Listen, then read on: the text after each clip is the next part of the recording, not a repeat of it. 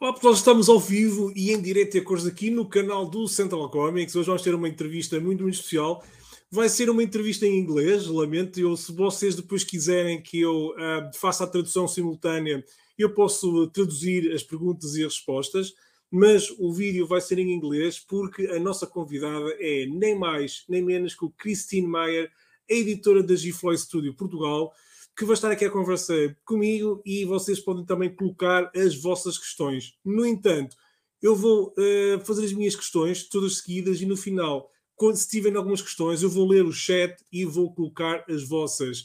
Portanto, eu acho que vai ser mesmo uma noite muito especial. Não estava, eu não estava também, ehm, não era para fazer em direto, era para fazer isto gravado, mas a Cristina não se importou de fazer direto e, portanto, vamos fazer aqui em direto, uh, mesmo após do Natal, ok?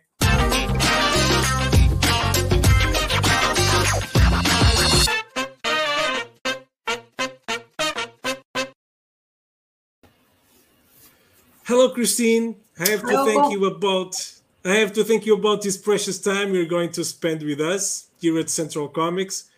I think that is the first time you take some time to, to make an interview like this to Portugal. So thank you very much. You're welcome. Uh, my English is a little bit rusted, but I will try my best. Okay. um, I have some questions prepared. Um, eu já disse às pessoas se, se tiverem questões uh, para colocar no chat, podem colocar, que eu no final uh, vou, vou colocar também à Christine. Um, Christine, I'm going to talk uh, in, in Portuguese in the between, okay? Um, to, to the people who's going to, to watch live. So, Christine, I have my first question is you started out in a comic book industry in 1992 when you got a job with a small comic book publisher uh, call it Malibu Comics in California. Since you're Danish, how does that happen? Oh, well, it started out with um, I graduated from high school in Denmark when I was 18 and 89. Then I um, went to college in California. And um, as I was graduating from college in 92, um, I was offered a job by Malibu Comics to basically handle their foreign rights. Um, I didn't know anything about foreign rights at that point, so um, I was really thrown into deep water. They were willing to work to to sponsor my work visa in the U.S., and I had a boyfriend over here, so I was like, sure, why not? So um, took the job, stayed. Um, then um, at that point, uh, for those of you who are old enough to remember, like me. Um, this was the time when the image creators split off from Marvel. And um, for a short period of time, they were published uh, in the US by Malibu Comics until they actually created Image uh, in the US. Um, so I was with Malibu during this crazy time of them handling the image rights. We were talking comics that sold insane numbers. Um, um, at the same time, you know, I was handling newsstand distribution in charge of that at Malibu, primarily with the image titles, and then the foreign licensing. Then Image spun off, left Malibu Comics, um, and I continued. Malibu Comics actually grew a pretty decent program at that point, uh, with a lot of work in foreign licensing. And then a few years later, I um, asked them if um, the company Malibu would become my first client if I went freelance you know, started off as an agent on my own. Um, this would be 1994, I think, many, many years ago. um, and they agreed to that. So I started out um, on my own then, uh, with Malibu being my first client as an independent agent. And then, and not so long after that, I lined up with Harris Comics in New York. They published primarily Vampirella, which might be known by some of your older Portuguese readers. Um, and then um, Top Cow Comics, that would be Witchblade. Um, uh, yeah, a bunch of titles. Um, and then IDW some years after that, and then came Image later in the 2009, I think. So yeah, I was an agent for a number of years as my my primary job, you can say. And then I got really crazy and started publishing along the line. Uh, first in Denmark, actually in 2003, I believe, and then um, yeah, Poland came around in 2007, and then in Portugal in 2014. Yeah, you you were um, you since you answered my second and third question in the in the first one. Um, let me speak to the Portuguese viewers. Sure. Pessoal, se, se vocês tiverem alguma questão ou se, se não entenderem alguma coisa que for aqui dita em inglês, uh, por favor, uh, perguntem. As, se as respostas forem assim muito longas, vai ser mais difícil fazer uma, uma tradução simultânea, mas eu vou tentar o melhor possível. Se tiverem algum comentário, alguma questão para a Cristine, vos, podem ir colocando no chat. Eu, no final das minhas questões, vou ler o vosso chat, vou ler o que vocês vão escrevendo e vão uh, e posso fazer algumas questões também à Cristine que de algumas questões que vocês uh, tenham. Seja como for, entretanto, nós estamos aqui 10 pessoas ao vivo, ponham o vosso gosto neste, neste vídeo, obviamente, uh, e já sabem que podem ouvir isto depois mais tarde também em podcast, nas, nas aplicações de podcast disponíveis. E não se esqueçam de seguir também nas redes sociais do Twitter, Facebook e Instagram.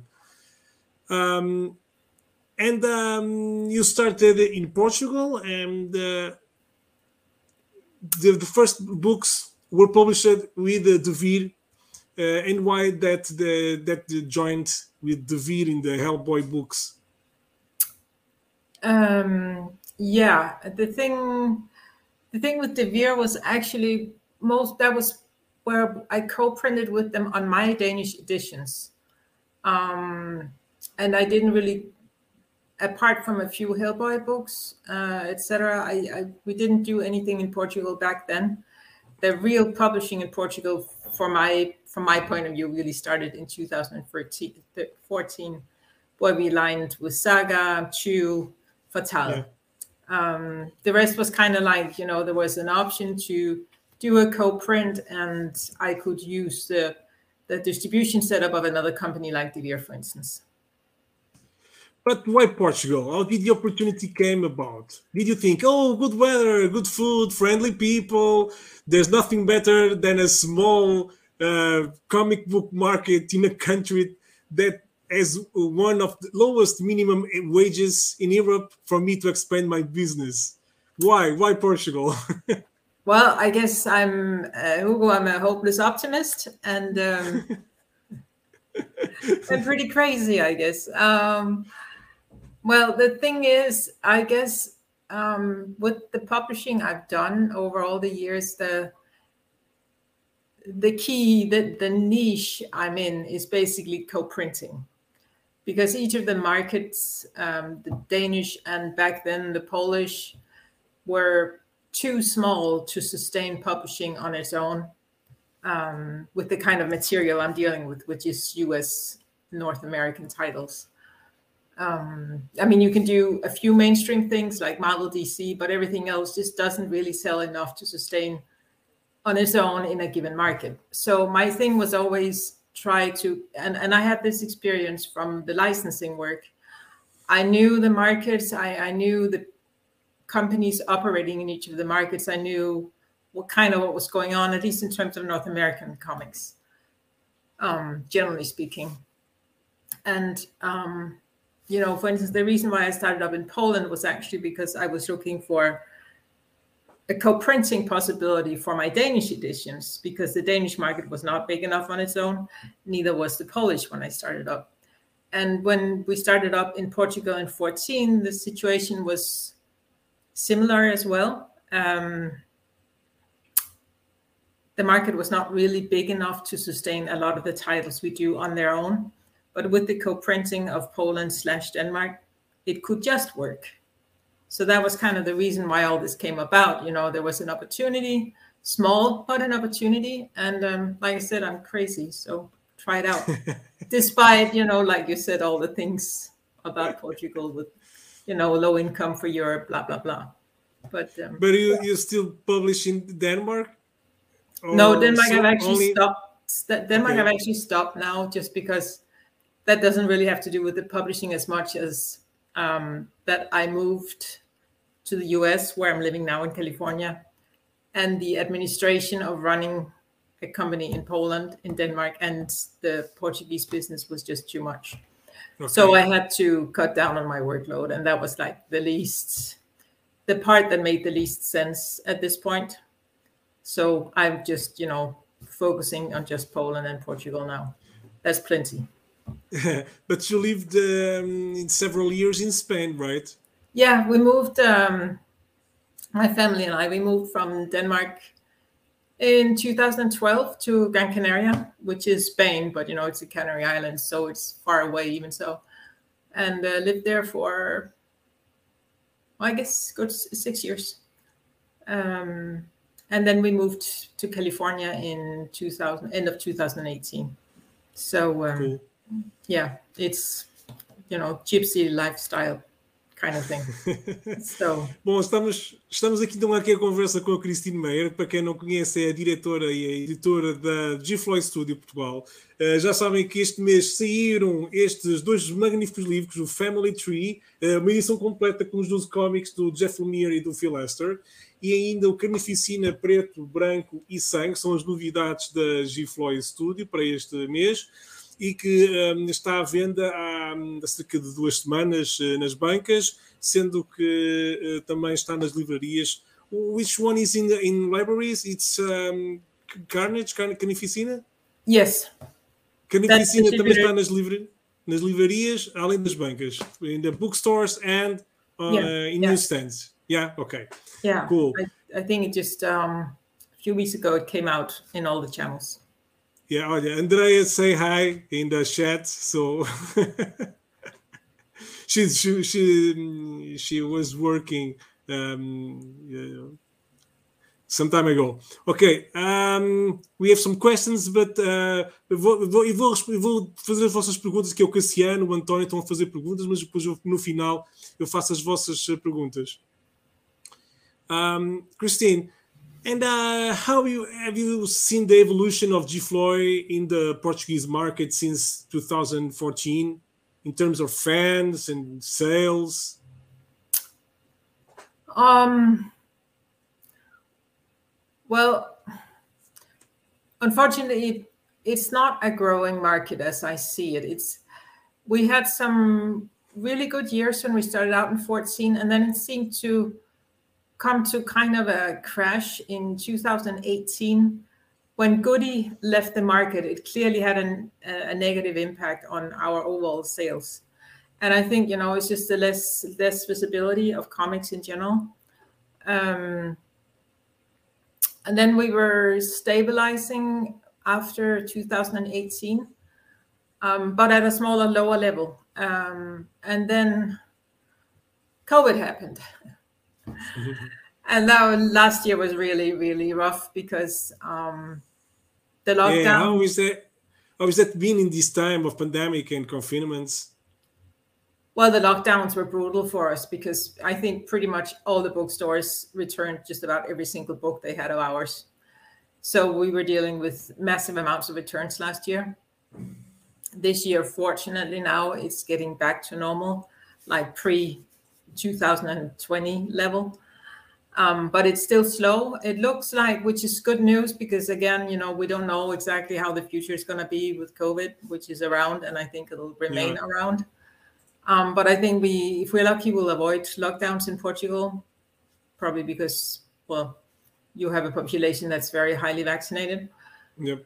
Um, but during that time, you know, um, it didn't used to be that the Portuguese market was geared towards online sales at all, basically. We had very, very little sales online, and the vast majority of our sales were in physical stores, whether it was kiosks or bookstores. That has changed quite noticeably, which means that we are less vulnerable in case there is going to be more lockdowns, which we just don't know the long term. Um, so if we have a really bad situation coming again um, with the future variant or whatever, I believe we'll be less vulnerable because people now know to go and buy our books online or even buy from us direct, whatever they choose.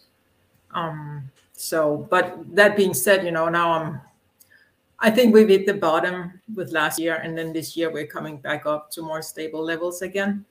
Um, and I'm not so worried about the future. Last year, I was really like, this, this is not viable. We cannot continue like this. Okay. So, so now I'm more like, okay, we just have a new level, and I can work with them. Yeah, uh, last year I think you, or this year or last year you you canceled Wicked and Divine series. Yeah. Um, yeah. It, well, it's a bit sad um, when, Yeah. when this happens. Um, did you think in Poland also it, the, the sales weren't, wasn't weren't so good, right?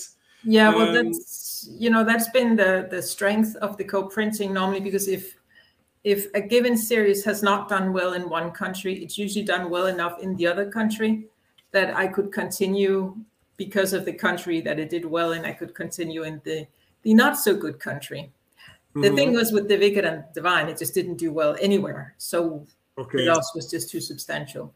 But this is really the exception to everything else we've done. Um, and then, of course, another thing about The Wicked is that it actually ended up spanning over nine big volumes.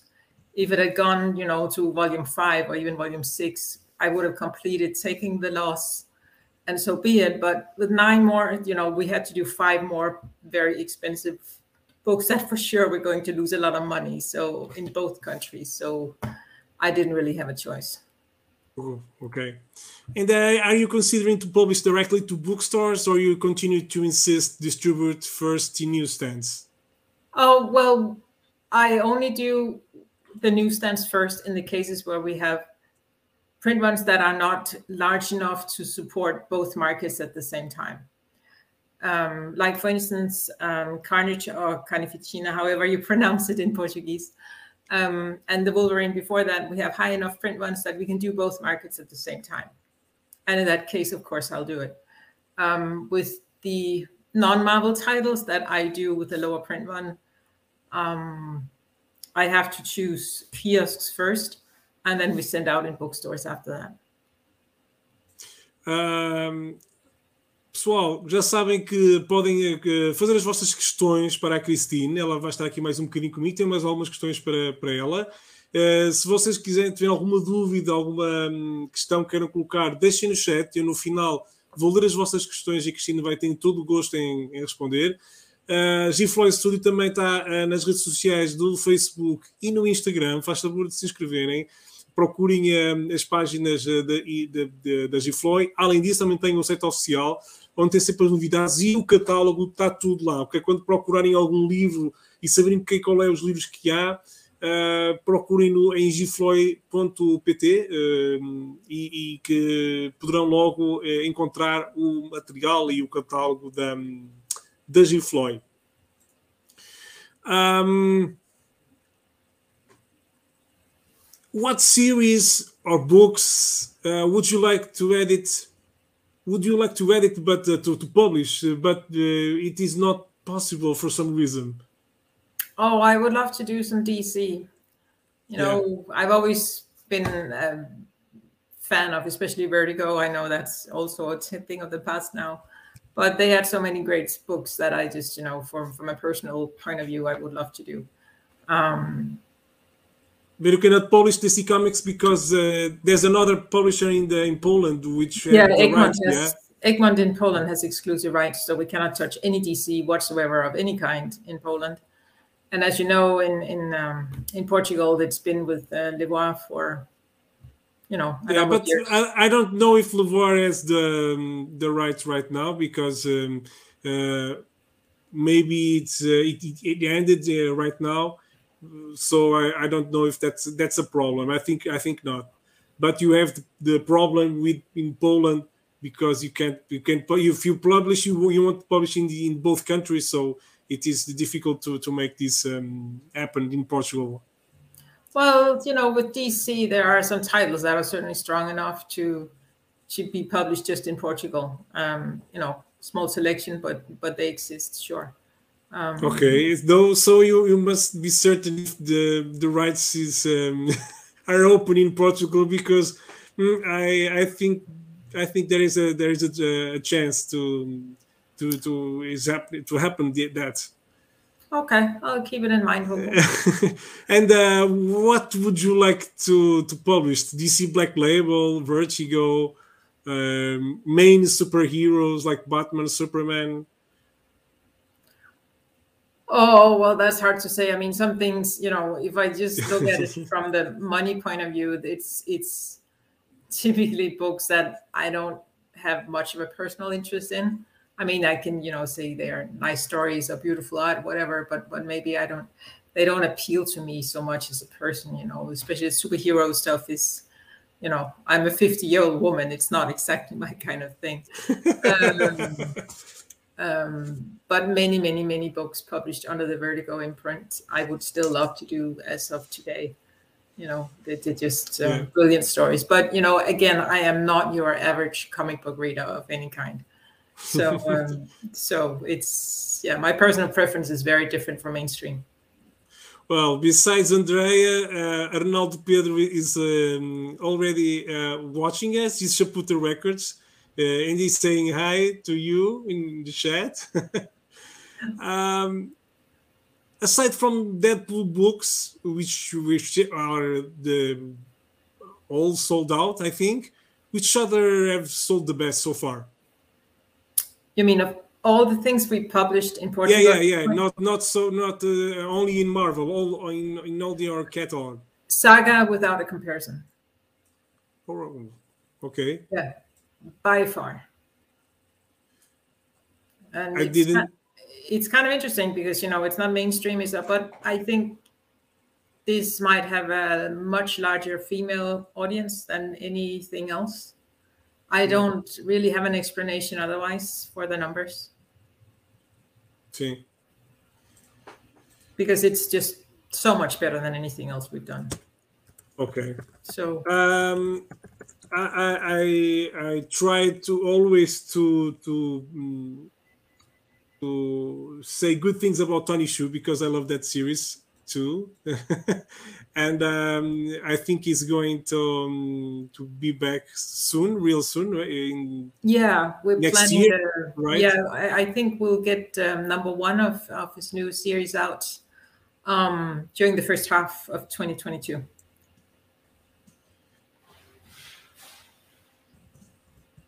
Okay.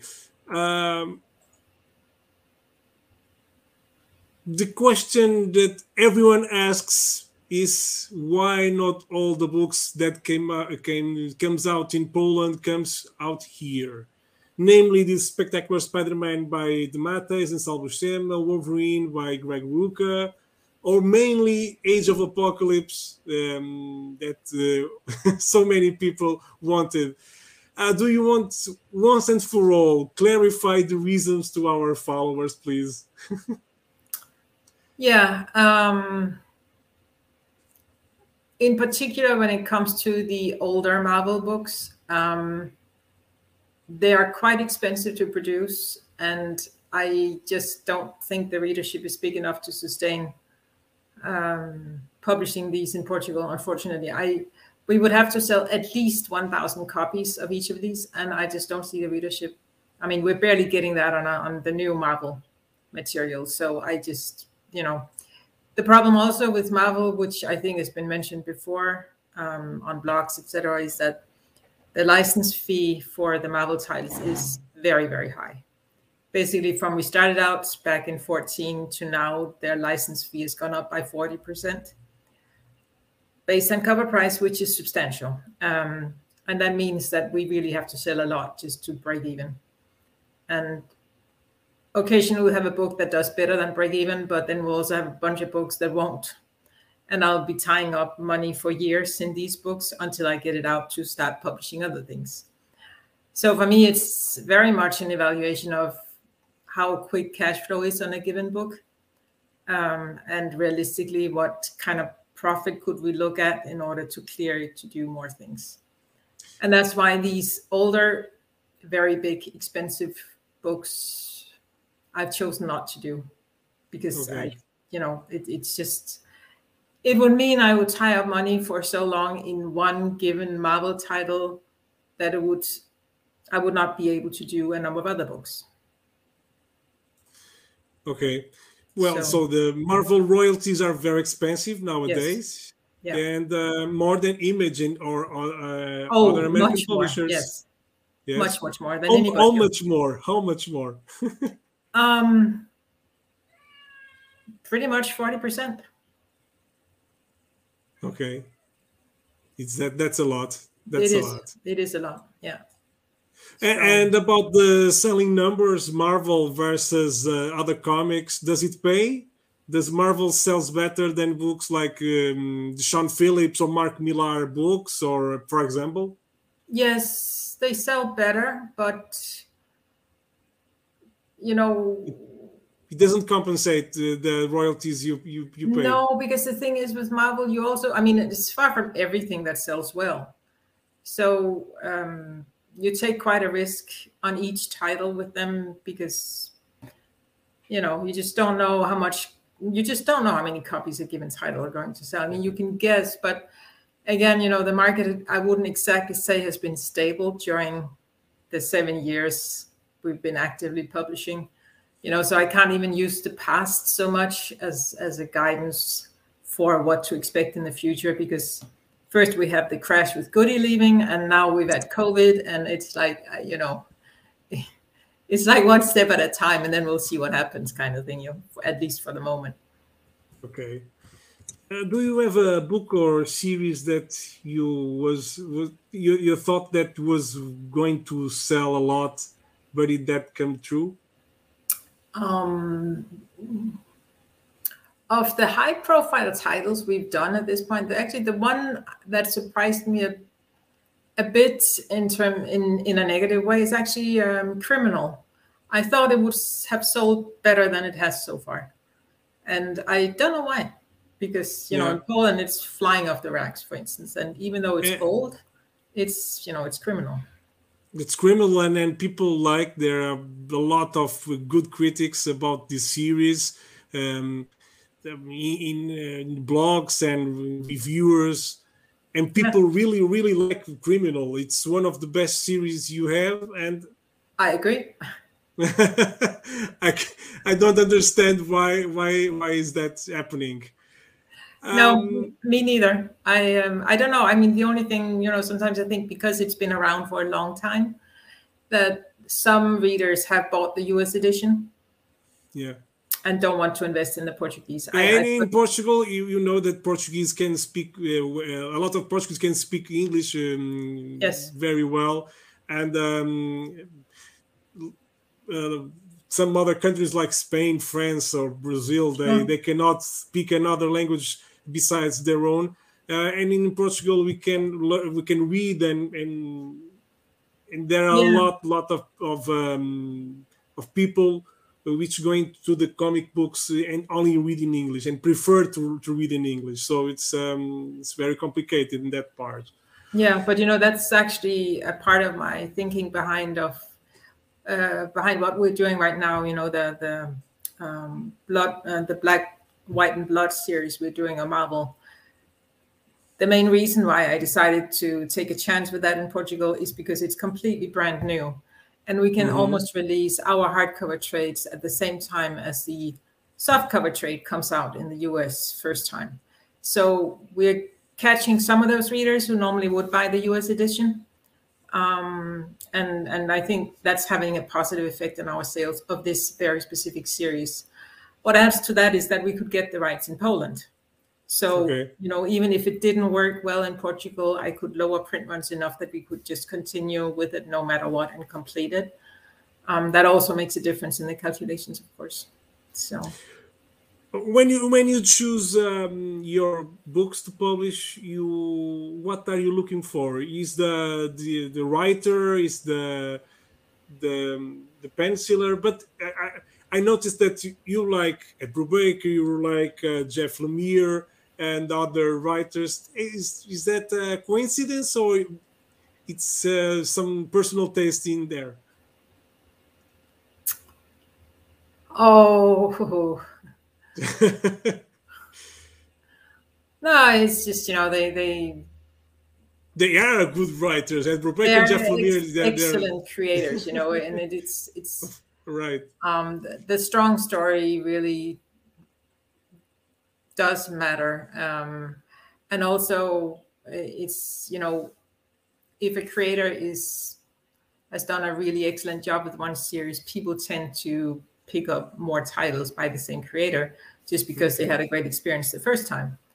Um, and generally, that's the case for at least the two people you mentioned here, Brubaker and Lemire. And so, you know, we, I, I don't, I don't publish everything by them, but, but um, whenever they come up with something new and if it looks just semi decent, I'll probably go for it if we can get the rights. You know, if you, if you could publish DC, would you like to to to publish uh, Sweet Tooth by Lemire, um, for instance? Yeah, except that one is actually published by somebody else in in, in Poland already, yeah. so it's tricky right away. Yeah, if, if, if it was possible. Oh, if it was possible, you know, of course, sure. but uh, Bem, vou, you know. falar em, em, Jeff Lemire, já sabem que podem encontrar este livro já nas bancas, o Family Tree. Eu já li, gostei muito, li, aproveitei estas mini férias de Natal para ler este calhamaço de 12 cómics, o Family Tree. Já está a vender. Eu vou falar muito em breve uh, no meu leituras, as mais recentes leituras de. Um, eu vou ver se ainda consigo fazer mais recentes leituras antes do ano novo. Vou tentar fazer. O outro livro está em uh, simultâneo nas livrarias e nas bancas. É este, é o Carnificina, o Preto, o Branco e Sangue, com contos de vários autores. Está aqui incluído também. São livros completos, são livros que não precisam de mais volumes para, para serem lidos e, portanto, são as novidades da Gifloy. Caso tenham perguntas, já sabem, deixem aí no chat. Também já me, a, já me faltam pouquinhos para terminar aqui a entrevista com a Cristine. Se tiverem alguma questão, façam um favor de colocar aqui uh, em português ou em inglês. Eu agradeço que seja em inglês, mas se, se não conseguirem, escrevam em português, façam aí na, no chat, que eu daqui a bocadinho já, já faço questões à Cristine. Um, and what about Hellboy? You started with Hellboy. People are asking for more Hellboy or um, PPRD, and uh, we have nothing yet. Why? Why did you stop uh, publishing Hellboy? Um, well, because we um, stopped publishing it in Denmark, so I didn't have the co-printing opportunity anymore. Okay. And Hellboy is done by Egmont in Poland, so it was never an option to combine with the oh, Polish okay. That as simple as that, unfortunately. And uh, what about British comic books like characters from 2000 AD or something?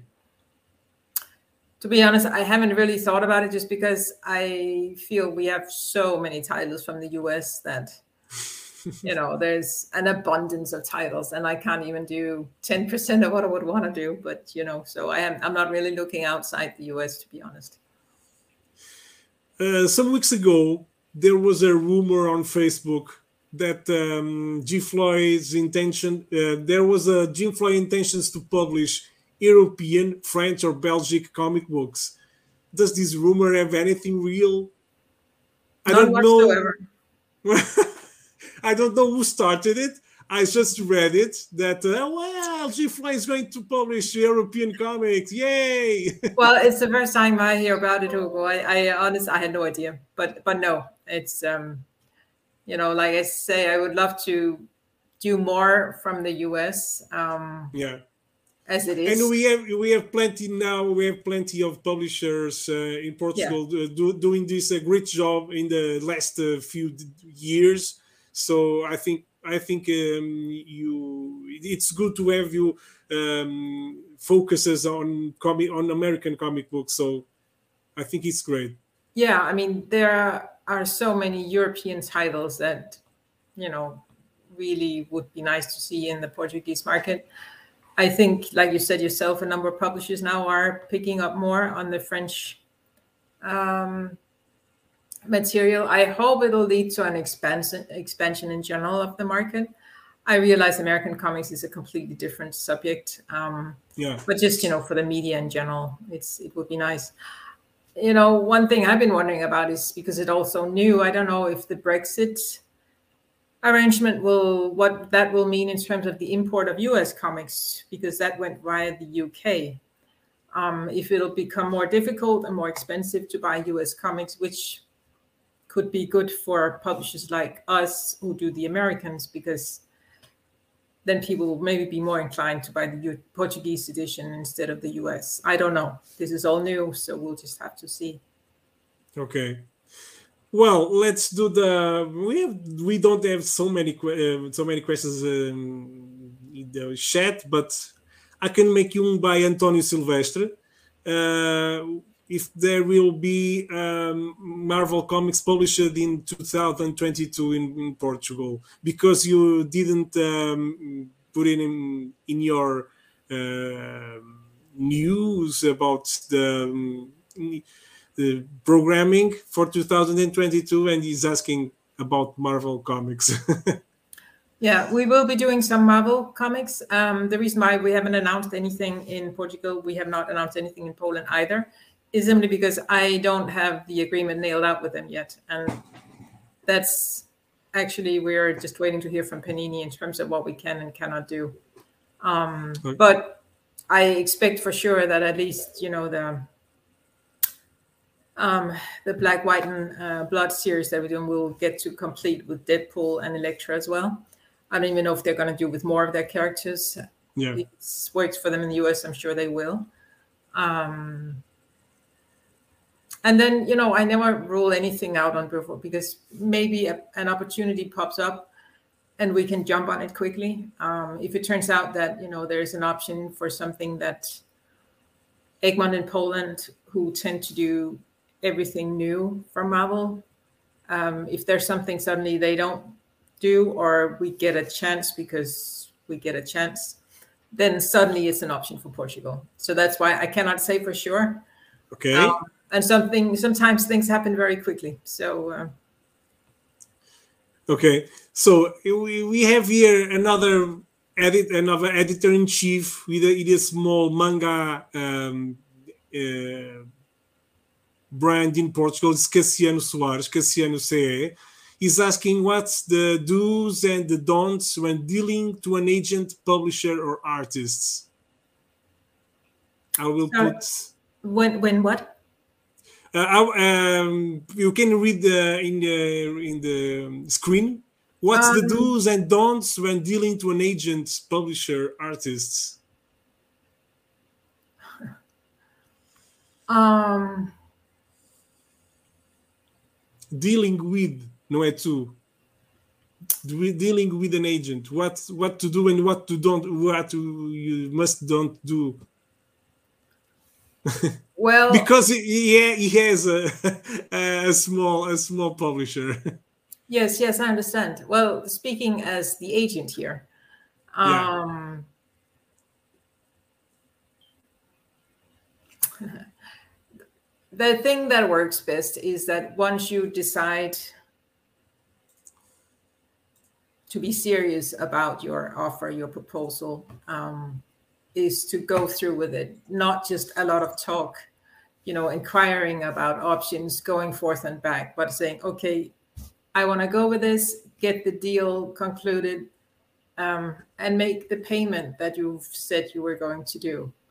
Don't delay it, don't, because this more than anything will convince the agent that, okay, these people are serious. um, Station Comics are is asking. Uh, I don't know if you can you can talk about this, but he's asking about the circulation um, volume or the numbers of the circulation books of Marvel and the Image or Dark Horse. How many books do you uh, publish in Portugal um, you mean how many titles we publish? No, how many uh, copies we print? Yes. Um, well, depending on the title, if it's one of our better titles, I would say between a thousand and fifteen hundred copies, and if it's one of our average titles, between 800 and 1200 and 1200 copies roughly and in Poland? Oh, well, in Poland, we reprint quite a lot now. So that kind of, you know. They have four times our population. I don't know if they yes, have four times our times. readers or more. But uh, that was a, a curiosity of mine. Well, they have four times your population, but the thing is, um, the average income of the Polish people has gone up dramatically over just the last five years. So I would almost think that the dis- disposable income for the average Pole mm-hmm. is larger than what you have in Portugal, which means there's more money to spend on enjoyment, on on you know non-necessary goods, if you want. Um, and I think partially that's benefited comics too, because there's just more money to spend on entertainment, traveling, going out, yeah. whatever. Um, yeah. um, but the, it's four times more, or, or or even more than that. Well, uh, no, it's not four times more. But the thing is also, it's there are so many more comics being published in Poland. Yeah. So more than four times of what's being published by far much more than four times what's being published in portugal so yeah. it, you really can't compare um, okay. overall i would say there is american north american comics have a stronger following in poland than in portugal um, european comics are extremely strong in portugal they're also in poland but yeah. american comics are much stronger in poland than they are in portugal and uh, Cassiano was, was asking what's the difference between the Portuguese and Polish markets. Uh, aside from that, do do you think there's anything else? Um, well, you know, one thing that I keep finding interesting is to see, you know, when we publish the exact same book series, whatever, in in in the two respective countries, um, the Poles clearly are more into uh, violence, um, dark stories, um, and and the Portuguese are much more keen on fantasy, um, even I would say sci-fi, but in particular fantasy is much more popular mm. um, in Portugal than in Poland. So so the the preference is just very different, and I don't know if it's um, you know this is you know, what fascinates me is, is this uh, um, a trade from, um, you know, the, the culture, the, the history of the countries, um, or or is it just a different mindset?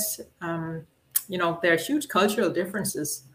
Of um, course. If that's what plays in, in terms of what the preference is, um, I think the readerships are comparable, meaning that the vast majority are male readers. Um, so I don't even think it's a gender thing. I just, you know, different cultures. I don't know, but it's fascinating to observe. you know, we put out the exact same thing, and the sales would be widely different. It, it's it's interesting. But in case of the Wicked plus Divine, was the same thing. yeah. Yeah, but that just didn't sell well with anybody. I think maybe the readers were kind of, yeah, I don't know, but but that was um yeah surprising I, I, I, have to tell you that I, I, didn't like it very much about that series too so um, I, I can understand why it didn't sell very well because eh, it wasn't the series that that um it's not for at least it was not for me okay it was not for my my taste and um, well i don't know maybe um, most of the people didn't like in portugal and in poland um, Antonio Silvestre asks for Judge Dredd um, in the English comic books, uh, but uh, Niji TV is, uh, asking if it's possible to G. Floy to publish manga. Mm, no, I don't think so. I I believe Devir is doing a pretty decent job of that at the moment in Portugal. Um, but we need some some other uh, big um, uh, publisher to to make a royalty with uh, with Devir. yeah, well, you know, um, right now I think I have my hands full with what we've got going on as it is. I'm not, okay, I'm, so, not looking, I'm not looking for more challenges right now. You know, just getting you know our head above water after COVID was um, that's yeah. been plenty. Pessoal, estamos quase no final da, da, entrevista. Se vocês tiverem mais alguma questão, ainda vou ter aqui uma da, do Station Comics que ainda vou fazer e do Mind da Comics.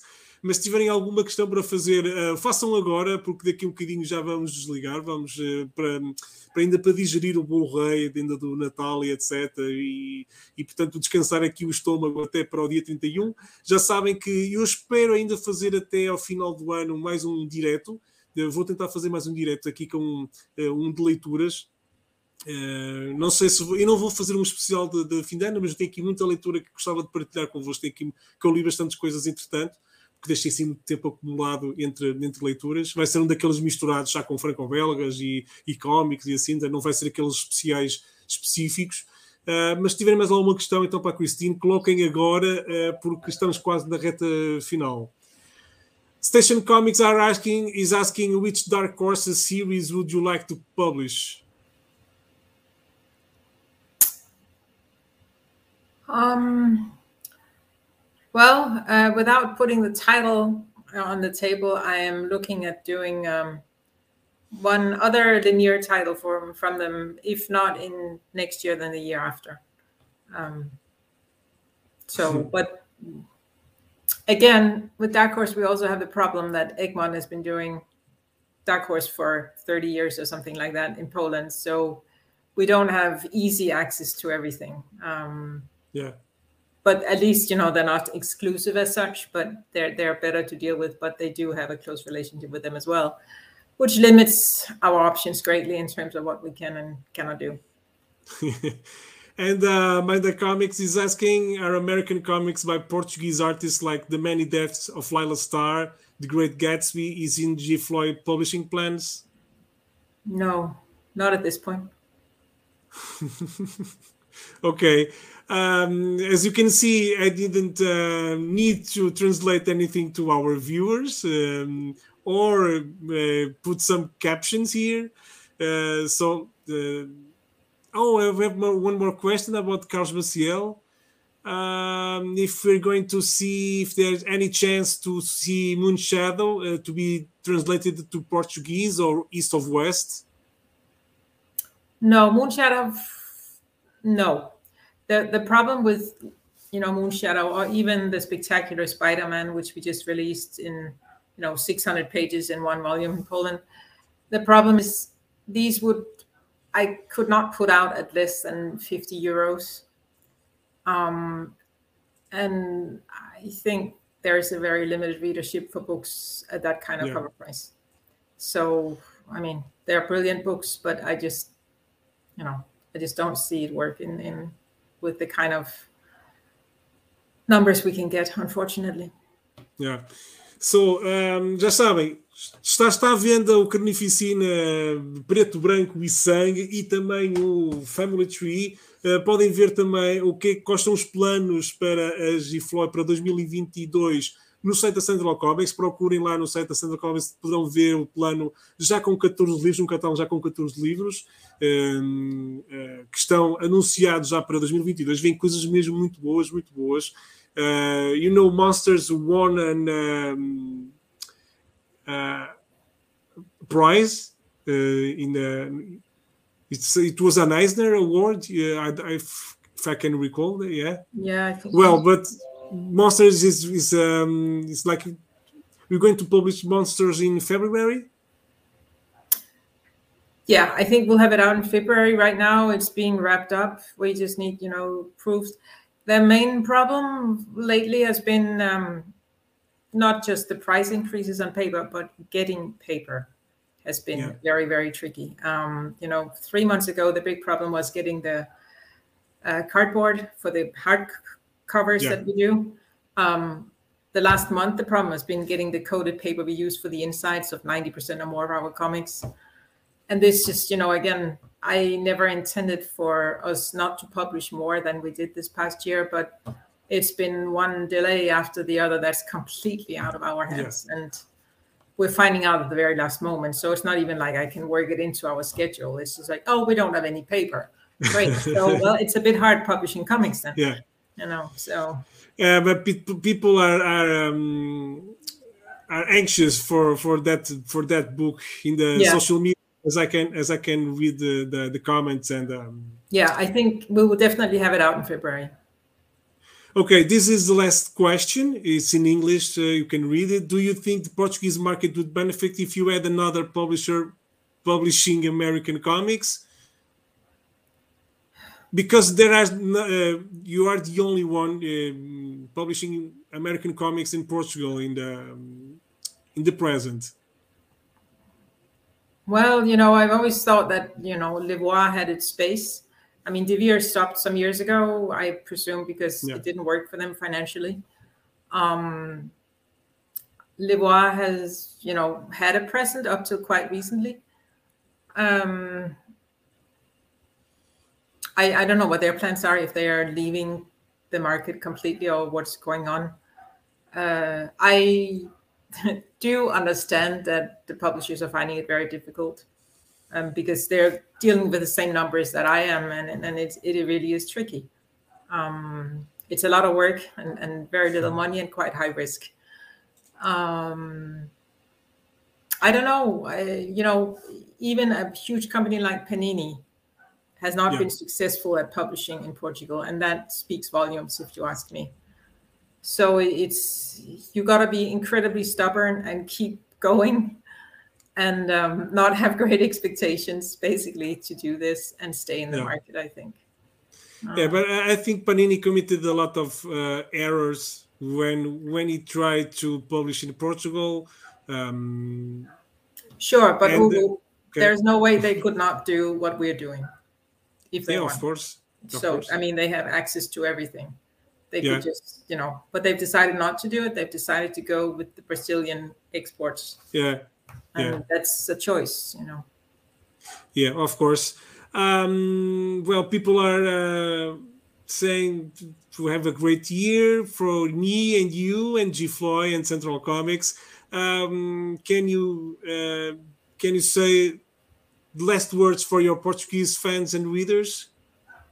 What well, your wishes from... to, to, to, to 2022? Oh well, apart from um, you know, stay safe, guys. Um, yeah, um, and, and, always read good good books. yeah, you know, um, I'm very happy when you when you appreciate what we do. It's um, yeah. I'm, I'm very happy about that. So yeah, please keep reading. Já sabem, podem continuar a seguir a, a Gifloy Studio através do site oficial. Eles são também no Facebook e no Twitter. Nós estamos no Facebook, no, uh, desculpem, no Facebook e no Instagram de Gifloy, procurem. Nós estamos no Twitter, Facebook Instagram. E não se esqueçam também de nos seguir no Google News, que é muito importante para o crescimento do, do, do, do site. O site uh, incrivelmente uh, teve um grande salto este mês, está com já ultrapassou as 60 mil visitas, o que eu acho fenomenal, e agradeço a todos que visitam o centralcomics.com. Estamos a ter um, um mês muito, muito grande. Estamos agora com um passatempo incrível de merchandising do Matrix Revolutions. Portanto, visitem, uh, façam a vossa participação no concurso. Uh, desejo a todos, se não voltar antes de, do Natal, do, do, Ano Novo, desejo já, já a partir de agora uh, um excelente Ano Novo para todos, mas eu ainda espero, ainda tenho a esperança de conseguir uh, vir cá mais uma vez antes do Ano Novo. Christine, thank you, thank you very much for um, for this time. I know that it's almost 2 2 p.m. in in there, and you're maybe you are hungry and you want to to, to eat your lunch. So uh, bon appetit. and um, thank you once again for for being in um, here in this uh, little chat with me, pessoal. Muito obrigado. a gente vê-se numa próxima oportunidade. Thank you, Christine. Obrigado, Hugo. Obrigado.